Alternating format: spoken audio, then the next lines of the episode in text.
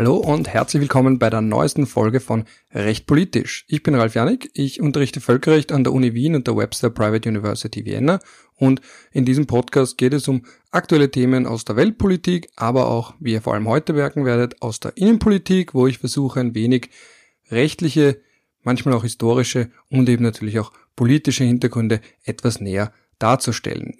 Und heute möchte ich mich mit einem primär innenpolitischen, aber eben nicht ausschließlich innenpolitischen Thema beschäftigen, nämlich den Ereignissen rund um eine kurdisch bzw. auch von anderen linksgerichteten Teilnehmern besuchte Demonstration in Wien 10 und den daran anschließenden oder damit einhergehenden Ausschreitungen von Seiten der sogenannten Grauen Wölfe bzw. türkischen Hypernationalisten in Wien Favoriten. Ähm, da wären wir auch gleich bei dem Punkt, ihr habt es gemerkt, ich tue mir da allein schon mit der Beschreibung etwas schwer, was den simplen Hintergrund hat, dass es von außen sehr schwer ist, das genau zu beschreiben, was da passiert.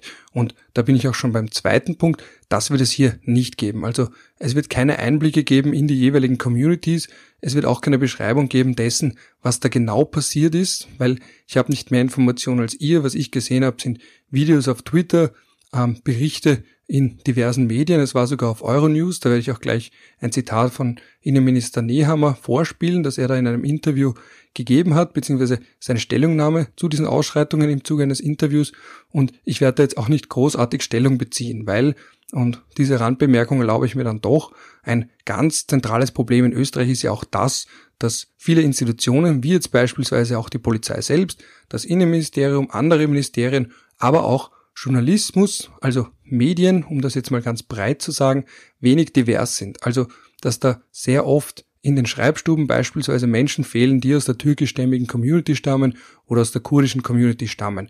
Das heißt, da hat man dann sehr oft so Berichte, wo dann vielleicht man liest eine Schlagzeile so wie Ausschreitungen bei Kurdendemos oder dass das ganz schnell so dargestellt wird, als wäre das jetzt ein ethnischer Konflikt zwischen Kurden und Türken, der aber eigentlich mit Österreich nichts zu tun hat.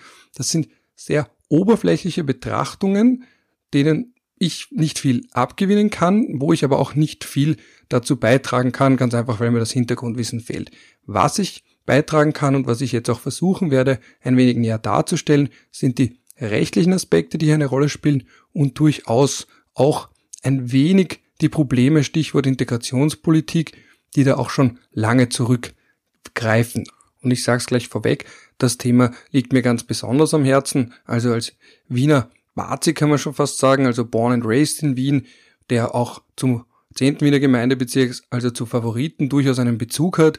Das war der Ort, dort man sich vor allem so als Präpubertärer, also so unter 14-Jähriger, nicht unbedingt immer wohlgefühlt.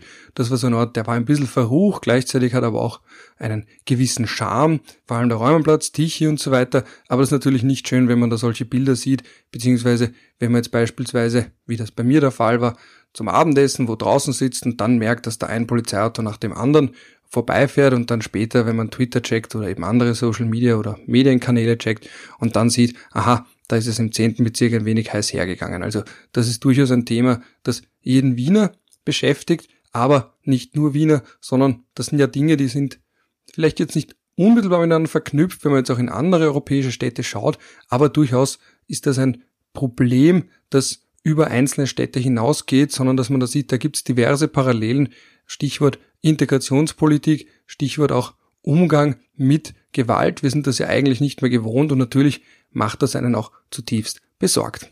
Gut, aber bevor ich da jetzt mich in diesen kleinen biografischen Ausflügen verliere, ein bisschen was dazu, worüber ich denn heute sprechen werde. Also ich habe schon ganz kurz gesagt, worum es nicht gehen wird. Worum es aber hier gehen wird, ist ein politisches Thema und die rechtlichen bzw. vor allem völkerrechtlichen Hintergründe dazu. Also ein bisschen dazu, dass wir, was wir hier beobachten können. Ihr hört da jetzt eh mein kleines Notizbuch vielleicht. Also das Problem Doppelstaatsbürgerschaften, dass das sehr oft auch genannt wird als ein möglicher Grund, warum Integration nicht so klappen möchte.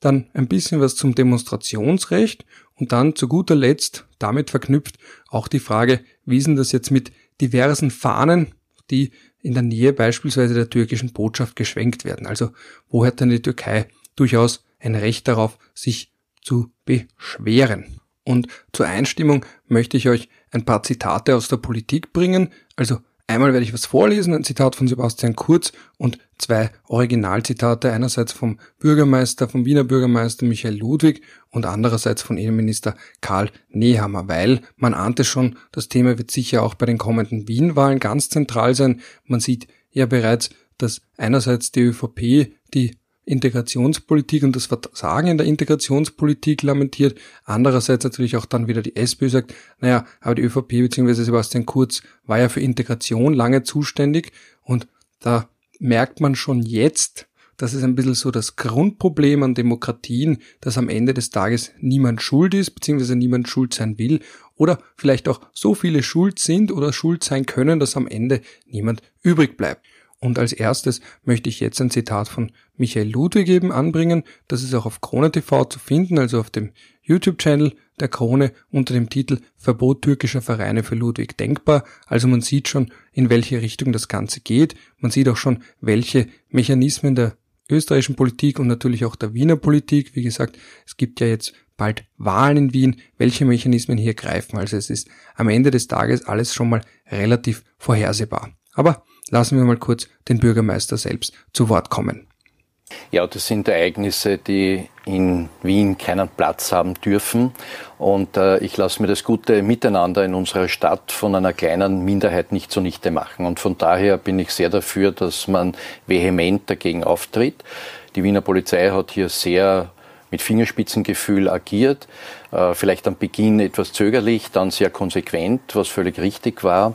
Und von daher wird man sich die Hintergründe noch genauer ansehen müssen, die Zusammenhänge, die auch zu diesen Zusammenstößen geführt haben.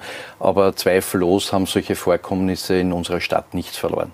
Soweit also Wiens Bürgermeister Michael Ludwig. Und was man da auch schon merkt, ist, dass ein bisschen, wenn ich mir noch einmal diesen ganz kurzen Ausflug in die Wiener Innenpolitik also Innenpolitik im Inneren erlauben darf, ist ein bisschen das Problem der SPÖ. Wer ist ihr Mann für Sicherheit? Also auf Bundesebene war das eine Zeit lang Hans-Peter Doskozil. Der hat sich da hervorgetan als der Mann fürs Grobe eben. Der schaut auch entsprechend aus, also der strahlt da schon ein bisschen aus. Ludwig selbst flirtet da ein bisschen so mit diesem ähm, Rechts wäre mir jetzt zu vereinfachend, ja, also zu sagen, dass das so ein bisschen dieser rechte Flügel der SPÖ wäre, halte ich ein bisschen für vereinfachend, aber zumindest zu sagen, okay, ein bisschen Law and Order darf auch in Wien sein, also dieses gemütliche, das auch ein bisschen mehr noch der Häupl, sein Vorgänger ausgestrahlt hat, das hat er nicht ganz, sondern da ist mehr so ein hm, die Grenze zwischen dem strengen und dann doch dem lieben Teddybären, ja, um das mal so ganz flapsig auszudrücken.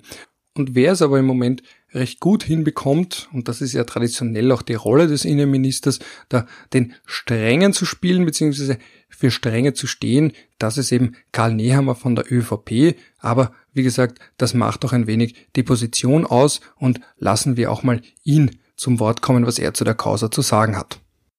Und wir werden alles tun, was sozusagen in unserem Rechtsrahmen möglich ist, um genau diejenigen da zu erwischen, die für diesen Aufruhr, für das Anstacheln der Menschen, für diese Gewalttaten dann verantwortlich sind. Wir haben sehr gute Bildaufzeichnungen. Wir werden alle diejenigen verfolgen, die das Symbolegesetz verstoßen haben. Der Verfassungsschutz ermittelt hier auf Hochtouren. Und Stichwort Verfassungsschutz, das ist jetzt auch der Punkt, an dem sich der Innenminister wieder mit dem Bürgermeister trifft. Also das ist sozusagen der kleinste gemeinsame Nenner. Darauf können sich beide einigen. Und jetzt ein letztes Mal damit zusammenhängend möchte ich noch einmal ein Zitat von Michael Ludwig vorspielen, inklusive der Frage des Moderators von Krone TV zum Thema Verfassung als Rahmen und eben mögliches Verbot von Vereinen, die vielleicht sogar auch aus dem Ausland finanziert bzw. unterstützt werden, dass man die natürlich verbieten muss. Und da sind wir dann eben auch bei der eingangs kurz erwähnten internationalen Dimension. Darauf komme ich dann zu sprechen, aber erst einmal kurz ein letztes Zitat von Bürgermeister Michael Ludwig.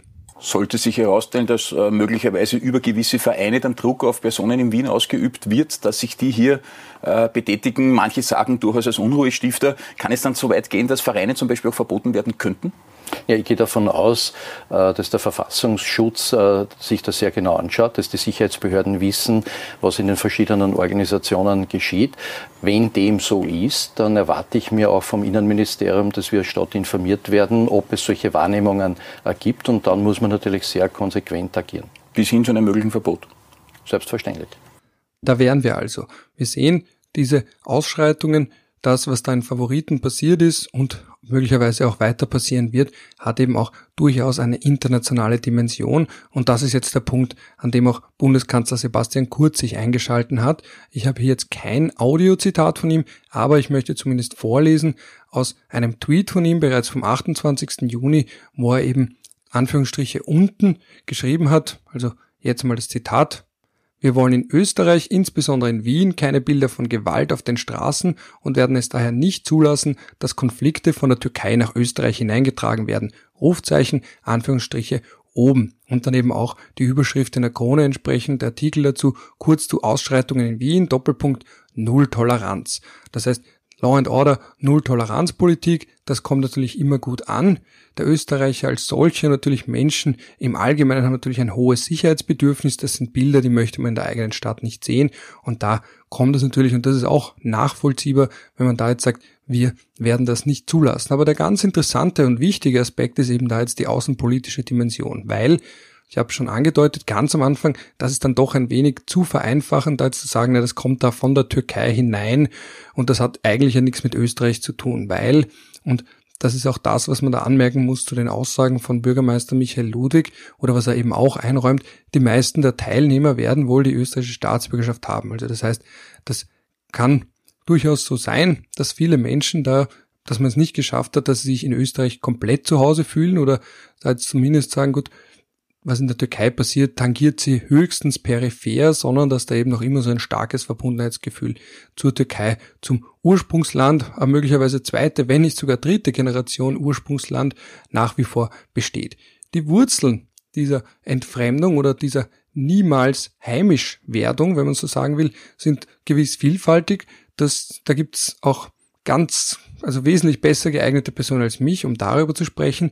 Wofür ich mich einigermaßen geeignet erachte, ist aber die große Frage, was ist da jetzt die internationale Dimension? Darüber möchte ich jetzt im nächsten Teil sprechen. Also wir verlassen jetzt ein wenig die Innenpolitik. Wir haben jetzt nämlich auch gemerkt, und da sind wir jetzt schon bei der internationalen Dimension, also den türkisch-österreichischen Beziehungen, die ja alles andere als einfach sind, dass dann Botschafter Anführungsstrichen eingeladen werden, also da jetzt nicht einbestellt, das klingt immer so streng, also man hat dann eben auch gelesen, dass der österreichische Botschafter in Ankara und eben auch der türkische Botschafter in Wien eingeladen wurden zu Gesprächen. Das klingt immer so freundlich, so quasi, du Hansi, schau mal vorbei und wir reden ein bisschen über die Demos in Wien, aber immerhin, solange der Freund, der Ton halbwegs freundlich bleibt, ist ja schön und gut. Die Frage ist natürlich auch, was schaut am Ende des Tages heraus? Und was man da jetzt mal ganz aus machtpolitischer Sicht einerseits beobachten kann, ist natürlich, dass es beiden Seiten irgendwo helfen kann. Und andererseits stellen sich da jetzt aber auch die Fragen, naja, wie weit kann Österreich jetzt eigentlich auch sich gegen die Türkei richten? Weil man kann ja auch sagen, das sind ja eigentlich österreichische Staatsangehörige. Was kann denn hier theoretisch zumindest eine Rolle spielen? Und was man dann auch umgekehrt fragen kann, ist natürlich die, ist natürlich inwiefern die Türkei überhaupt ein Recht hat oder auch ein Interesse daran hat, sich hier einzumischen. Inwiefern ist da auch ein, eine Einmischung von Seiten der türkischen Regierung überhaupt gerechtfertigt, wenn wir es jetzt auf rein völkerrechtlicher Ebene betrachten. Weil einerseits, ganz entscheidend, ist da die Frage der Staatsbürgerschaften. In Österreich sind wir da sehr, wie soll ich sagen, sehr vorsichtig, sehr zurückhaltend, was Doppelstaatsbürgerschaften angeht. Ähm, das hat man ja auch gemerkt, ich habe es vor kurzem ja besprochen, die Frage mögliche Ausbürgerung eines IS-Kämpfers als Assad G bezeichnet zumeist, wo man angenommen hat ursprünglich, und das war auch etwas, was Michael Ludwig in dem Interview, das ich vorhin zitiert habe, angesprochen habe, ähm, dass er auch türkischer Staatsbürger sei und man ihm deswegen die Staatsbürgerschaft ja aberkennen kann, weil Österreich ja nicht will, dass irgendwer staatenlos wird, beziehungsweise Österreich völkerrechtlich auch dazu verpflichtet ist, Staatenlosigkeit zu vermeiden mit dem einzigen Unterschied oder mit dem ein, der einzigen Ausnahme, wenn jetzt jemand für ein ausländisches Militär kämpft, also Stichwort Fremdenlegion, aber eben die der IS oder andere Terrorgruppen sind ja kein Staat und deswegen hier Staatenlosigkeit wäre die Folge bei einer Aberkennung, deswegen keine Möglichkeit von Österreich aufgrund der gegenwärtigen Völkerrechtslage hier die Staatsbürgerschaft abzuerkennen. Und ganz allgemein ist Österreich da zurückhaltend, Stichwort Doppelstaatsbürgerschaften. Nur wenn beide von Geburt an vorliegen, hat Österreich damit kein Problem. Und Österreich, also die österreichische Rechtslage, verlangt auch nicht, dass man sich dann in irgendeinem Alter, also mit 16, 18, 21 zu Österreich oder eben zum anderen Staat bekennt. Wenn beide ab der Geburt vorliegen, kann man sie von Österreich aus auch so lange behalten, wie man möchte. Und komplementär dazu ähnliche Rechtslage in der Türkei. Also ich habe mir das Urteil vom Verwaltungsgericht Wien ein wenig angesehen zur Frage der Aberkennung, der gescheiterten Aberkennung der Staatsbürgerschaft dieses IS-Kämpfers. Und da hat das Verwaltungsgericht Wien sich auch angesehen, die Rechtslage in der Türkei, die ebenso vorsieht, dass wenn jemand als Kind türkischer Eltern oder eines türkischen Elternteils geboren wird, auch wenn das im Ausland ist, bekommt er oder sie automatisch die türkische Staatsbürgerschaft. Das heißt, man sieht, grundsätzlich sind Doppelstaatsbürgerschaften, österreichisch-türkische Doppelstaatsbürgerschaften möglich, aber eben nach österreichischer Rechtslage nur dann, wenn man schon ab Geburt österreichischer Staatsbürger ist. Und man hatte hier Anlass zu glauben, dass das bei Herrn Assad G. der Fall ist, weil zum Zeitpunkt Ge seiner Geburt ähm, war eben waren seine Eltern noch türkische Staatsbürger und es ist dann eben auch für das Verwaltungsgericht Wien nicht ganz klar ersichtlich, wann er denn die türkische Staatsbürgerschaft verloren hat, aber was am Ende des Tages zählt, ist, dass die Türkei selbst angegeben hat, dass er sie verloren hat und damit hat sich die Frage dann auch erübrigt. Und die Probleme, die damit einhergehen, eben vor allem, dass man da sagen kann, hat er die Türkei vielleicht schneller gehandelt oder hat da die Türkei einfach gesagt, gut, der ist nicht unser Staatsbürger, das ist euer Problem, das kann man von außen nicht nachvollziehen und anscheinend machen das auch die österreichischen Behörden nicht. Da ist ein bisschen eben das, ich habe es da in der Folge zu türkischen oder eben Dschihadisten, Doppelstaatsbürger, Dschihadisten, möglichen Doppelstaatsbürger, Dschihadisten, habe ich es ganz kurz angesprochen, eben die Frage, ob da jetzt die Staaten sich gegenseitig versuchen, die bösen Buben zuzuschieben. Da ein bisschen das Dilemma, dass der Staat, der unbedingt, also rechtsstaatliche Grundprinzipien einhalten möchte, was ja sehr gut ist, aber dann auf absurde Art und Weise dann doch irgendwo zumindest bei der Frage gewissermaßen benachteiligt ist, weil er vor allem auch für Verfahren länger braucht als ein Staat, dass der, der da sehr schnell ist mit der Aberkennung oder der überhaupt sagt, dass da jemand nicht sein Staatsbürger wäre. Aber das war nur ein ganz kurzer Ausflug dazu. Jetzt hat man gesehen, wenn jemand österreichischer Staatsbürger ist, dann kann man da auch weglassen, diese Fantasien von wegen Abschiebung und Aberkennung der Staatsbürgerschaft und so weiter und so fort, wie sie ja von so manchen jetzt geäußert wurden. Das sind Menschen, die eine oft eine österreichische Staatsbürgerschaft haben, beziehungsweise ihre Wurzeln da haben und einfach so sagen, na gut, dann schicken wir sie halt fort. Das klingt vielleicht simpel, das klingt vielleicht für manche verführerisch, aber ganz so einfach ist die Sache, wie so oft im politischen Leben dann natürlich nicht. Eine weitere Frage dreht sich dann natürlich darum, inwiefern kann die Türkei dennoch sich für diese Menschen stark machen, ganz allgemein? Oder inwiefern kann die Türkei jetzt sagen, weil zum Beispiel der Botschafter hat ja auch behauptet dann, dass eigentlich die türkischen Jugendlichen angegriffen worden seien und da stellt sich dann natürlich die Frage, naja, aber was geht das dann die Türkei eigentlich an? Weil da gibt es dann so große Begriffe wie Schutzmacht. Aus österreichischer Sicht kennt man das natürlich auch bei den Südtirolern, dass der Österreich sagt, man ist Schutzmacht gegenüber den Südtirolern, auch wenn sie jetzt nicht mehr de jure Österreicher sind, aber einfach aus historischen Gründen und kulturellen Gründen immer noch eine starke nahe Beziehung zu Österreich aufweisen. Und in ähnlicher Manier kann natürlich auch die Türkei für sich beanspruchen, eine Art Schutzmacht zu sein für Türken, die sich im Ausland befinden. Das große Problem dabei ist aber, wenn wir jetzt wirklich auf rein formal völkerrechtlicher Ebene gehen, da gibt es dann so etwas, das nennt sich das diplomatische Schutzrecht. Das verlangt aber, dass Menschen, für die man sich stark macht, also Einzelpersonen oder vielleicht eben auch Gruppen, wenn es jetzt beispielsweise kommt zu Inhaftierungen, zu Verfahren kommt, wegen Sachbeschädigung, wegen Körperverletzung, wegen was auch immer man den Menschen, den Tätern zur Last legt im Zuge dieser Proteste der letzten Wochen und dieser Ausschreitungen der letzten Woche, nicht Wochen, der letzten Woche, ähm, dass man dann sagen kann, gut, als ausländischer Staat, man möchte sich da jetzt schon darum kümmern, dass die eigenen Staatsangehörigen entsprechend behandelt werden.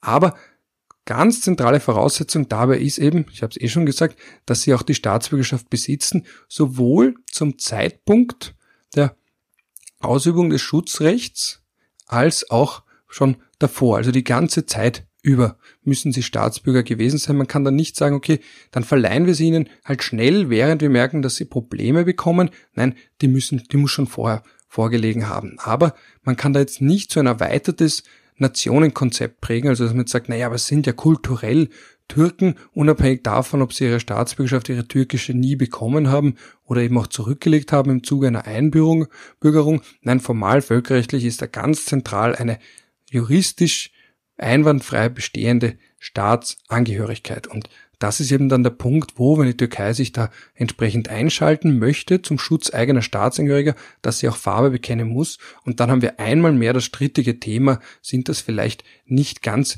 legitimerweise österreichisch-türkische Doppelstaatsbürger. Gut, ein weiterer Punkt dabei den ich auch noch ganz kurz ansprechen möchte, ist natürlich die Rolle der Türkei im Lichte des sogenannten Interventionsverbots. Also ganz allgemein sagt man in einem Völkerrecht, dass es eine Art Verbot gibt, sich in die inneren Angelegenheiten eines Staates einzumischen. Und wenn man jetzt zum Beispiel, wie er da auch angeklungen ist in dem Interview und wie auch Ludwig dann, worauf er ein bisschen eingegangen ist, diese Frage, na ist da jetzt vielleicht irgendeine Form von Involvement, also von Beteiligung oder sonstiger, ähm, wie, wie könnte man sagen, mit quasi Mittäterschaft der Türkei vorhanden, weil ganz allgemein sagt ja das Interventionsverbot, dass man sich nicht in ihren Angelegenheiten eines Staates einmischen darf und das eben auch nicht, wenn man jetzt vielleicht Vereine und dergleichen von außen steuert. Also ein ganz zentraler Begriff ist hier das sogenannte Zwangselement, also da im Oppenheim beispielsweise in der ersten Auflage von 1905, sprich, da wird noch gesprochen von Dictatorial Interference, an anderen Stellen spricht man hier auch von Coercion, also von der Ausübung von Zwang.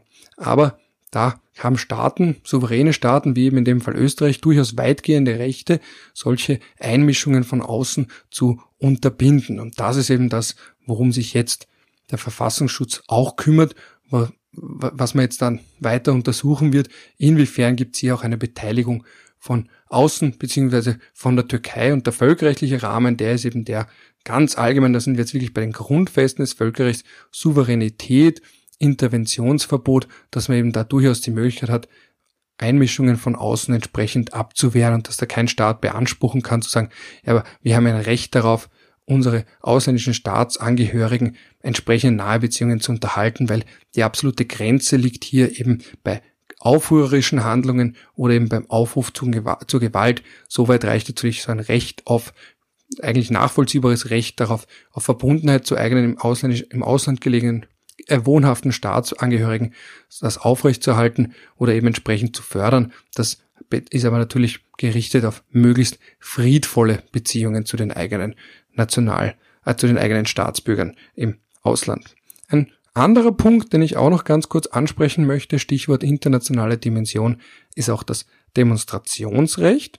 Also ein Punkt ist hier, das wird sehr oft ja verstanden, dass man einerseits auch als Staat Möglichkeiten gewährleisten muss oder Menschen die Möglichkeit geben muss, ihrem Protest, ihren politischen Anliegen entsprechend Raum zu verschaffen, auch öffentlichen Raum, und dass das eben nicht nur irgendeine kleine Seitenstraße ist, sondern dass das durchaus an prominenter Stelle passieren darf und auch es einen Anspruch darauf gibt, dass man eben dann nicht im letzten Winkel irgendeines Wiener Randbezirks demonstrieren darf, sondern durchaus an prominenter Stelle. Aber was dabei oft verloren oder verloren geht oder ignoriert wird, ist die Tatsache, dass Staaten auch Pflichten haben, Demonstrationen entsprechend zu schützen. Also eben nicht nur sie zu ermöglichen, nicht zu unterbinden, sondern auch aktiv zu schützen. Das heißt, wenn da jetzt eben kurdischstämmige Personen, Kurden und eben auch linke Gruppierungen demonstrieren, selbst wenn die selbst keine Freunde der Polizei sind, das ist ja das Schöne an einem Rechtsstaat, der muss da drüber stehen und sagen, okay,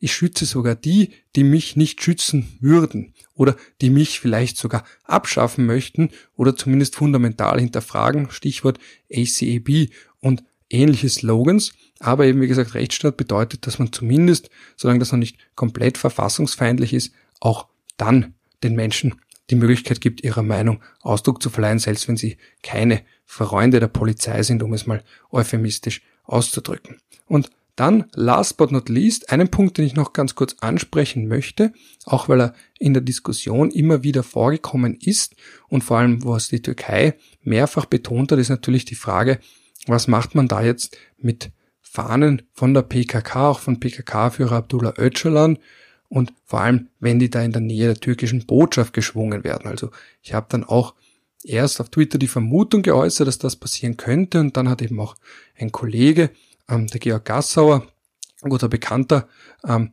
dann wirklich dann ein Foto gepostet, also ich weiß nicht, ob er es selber gemacht hat, habe mich noch nicht darauf angesprochen oder ob er es gefunden hat, wo man dann wirklich PKK-Fahnen sieht und im Hintergrund die türkische Fahne von der türkischen Botschaft im vierten Wiener Gemeindebezirk in der Prinz-Eugen-Straße. Und das ist natürlich etwas, da wird es dann durchaus heikel.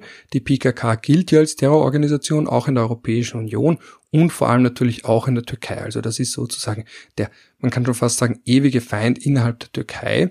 Und wenn jetzt solche Fahnen geschwungen werden und dann auch noch in der Nähe der Botschaft, dann wird's, wie gesagt, äußerst heikel, das ist ein äußerst sensibles Thema, weil Artikel 22 der Wiener Diplomatenrechtskonvention ja auch spricht von der Würde der Botschaft, die es zu wahren gilt. Und dazu gehört natürlich auch, dass in ihrer unmittelbaren Nähe zwar durchaus Demonstrationen stattfinden können, gleichzeitig unter Wahrung der Sicherheit, aber dass gewisse Symboliken untersagt sind. Und da könnte jetzt beispielsweise sein auch eine Verunglimpfung von Präsident Erdogan oder eben auch solche Symbole wie eine Organisation, die auch in der Türkei, aber eben auch auf europäischer Ebene als Terrororganisation eingestuft wird. Und da muss man eigentlich darauf schauen.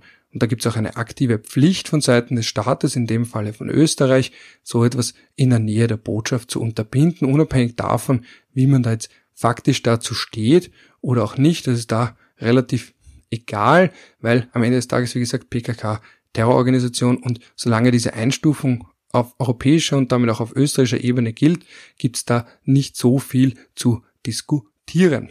Gut, damit wäre ich auch schon vorläufig am Ende der heutigen Folge angelangt. Also ganz kurz zusammenfassend noch. Also diese Frage und das Problem greift natürlich viel weiter zurück als jetzt nur ein paar Jahre, was es eben so schwierig macht zu sagen, naja, das ist jetzt die Schuld von der Partei, weil die hatte ja auf Bundesebene die Integrationsagenden. Das sind Fehler und Versäumnisse, die bis in die 1960er Jahre, genau genommen ins Jahr 1964 zurückgreifen, als es das erste österreichisch-türkische Anwerbeabkommen gab und als auch ein entsprechendes Anwerbebüro in Istanbul eröffnet wurde und man damals eben dachte, Stichwort Gastarbeiter, die Menschen kommen und bleiben aber nicht und sie sind dann eben doch geblieben. Also gekommen oder erwartet hat man Arbeiter, gekommen sind aber Menschen, die auch entsprechend sich hier verwurzelt haben oder Wurzeln geschlagen haben und eben nicht zurückgegangen sind. Und da ist eben dann das, was sich bis heute zieht, die Versäumnisse von damals, die dann dazu führen, dass Menschen aus der zweiten und sogar dritten Generation sich nicht entsprechend hier zu Hause fühlen, anscheinend. Aber das sind natürlich alles Floskeln. Ich bin jetzt kein Integrationspolitiker, aber es fällt natürlich schon auf, dass da irgendwas nicht so ganz hingehaut hat, lässt sich da nicht von der Hand weisen. Die große Frage nach der Schuldzuweisung kann man jetzt natürlich stellen. Das ist auch eine politische Frage, die entsprechend aufgebracht werden wird im Zuge des Wien-Wahlkampfs. Aber gleichzeitig muss man auch, und das ist ja die Sorge, die ich habe und vor allem wenn man jetzt eben gerne in Wien wohnt, ist natürlich die, dass die Sache doch eine Eigendynamik annimmt, weil, das hat ja auch die Polizei gesagt, man war dann doch überrascht, wie schnell rund 500 Menschen sich mobilisieren lassen über Massengruppen, über WhatsApp und andere Kommunikationsmedien. Und es wäre ganz schön, wenn man da jetzt an einem Strang zieht und nicht diese ganz klassischen Erklärungsmuster wählt und sagt, gut, das ist jetzt aus der Türkei, das hat mit Österreich eigentlich nichts zu tun.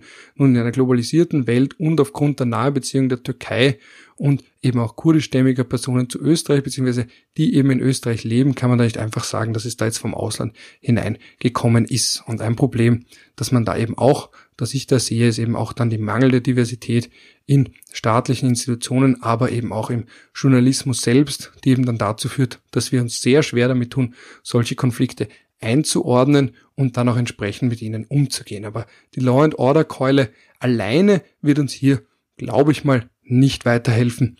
Ähm, so viel nur dazu jetzt mal aus rein politischer Sicht. Und dann aus rechtlicher Sicht stellt sich natürlich die Frage der Staatsbürgerschaften, wenn man da jetzt schon fantasiert von Ausbürgerungen oder von Abschiebungen. Nun, die meisten, oder wenn es wirklich so ist, und da gibt es keinen Grund daran zu zweifeln, die meisten werden eben österreichische Staatsbürger sein. In diesem Sinne kann man da jetzt noch fabulieren von Türken oder türkischstämmig, es sind aber österreichische Staatsbürger und da, damit einhergehend muss man sich dann auch die Frage stellen, was man jetzt wirklich tun will, fernab von öffentlich geäußerten Parolen. Und gleichzeitig bedeutet das aber auch, sofern keine türkische Staatsbürgerschaft vorliegt, dass die Rolle der Türkei als mögliche Schutzmacht entsprechend begrenzt ist, weil die ja eigentlich, also das diplomatische Schutzrecht, das Starkmachen für eigene Staatsbürger, eigentlich nur dann greift, wenn man eben auch einen Pass besitzt. Aber wenn man jetzt zum Beispiel eben vor vielen Generationen einem Staat angehört hat oder im Vorfahren einem Staat angehört haben, dann kann man sich da eigentlich jetzt nicht großartiger Schutzmacht generieren. In der Praxis sieht das vielleicht anders aus oder wird das oft eben teilweise von Staaten anders verstanden. Aber zumindest, wenn es dann wirklich ans Eingemachte geht, als wenn man sich jetzt vielleicht stark machen möchte für jemanden, der wirklich im Zuge eines Verfahrens verurteilt wird, ähm, dann geht es wirklich darum, dass man da auch nur das für eigene Staatsbürger machen kann. Und dann haben wir noch ganz kurz gesprochen über das Demonstrationsrecht und die aktive Verpflichtung des Staates, Demonstrationen auch vor Angreifern von außen zu schützen, vor Privaten, also eben nicht nur, dass der Staat selbst Demonstrationen nicht stören darf, sondern eben auch schauen muss, dass niemand anders sie stört. Und last but not least ein bisschen ins Diplomatenrecht, Wiener Diplomatenkonvention. Ähm, die in Artikel 22 ganz klar festlegt, dass die Würde der Botschaft zu wahren ist, was eben auch bedeutet, dass Fahnen von Terrororganisationen dort in der Nähe nicht geschwungen werden dürfen, ganz abgesehen auch davon, welche Symbole verboten sind im öffentlichen Raum. Aber eben, selbst wenn sie es nicht wären, müsste man zumindest innerhalb der Botschaft, also in der Nähe der Botschaft, darauf achten und dafür sorgen, dass es hier nicht zu Verstimmungen kommen kann. Gut, nach dieser gar nicht mal so kurzen Zusammenfassung bin ich jetzt wirklich am Ende angelangt, komme zu meiner üblichen Spruchformel. Ich, ihr merkt schon, es ist ein sehr komplexes Thema, ein sehr emotionales Thema. Ähm, über Rückmeldungen freue ich mich natürlich, aber eben, wie gesagt, ich komme jetzt zu meiner Spruchfolge. Bei mir ist es schon recht spät. In dem Sinne wünsche ich euch eine gute Nacht. Wenn es auch bei euch so spät sein sollte, solltet ihr das in der Früh hören, dann einen angenehmen Start in den Tag. Wenn es vielleicht so zum Mittag, zur Mittagspause ihr euch das reingezogen habt, dann einen schönen Rest von dem Tag oder vielleicht, wenn doch ein bisschen zu später, aber nicht ganz zu später Stunde, einen schönen Abend. Bis zum nächsten Mal.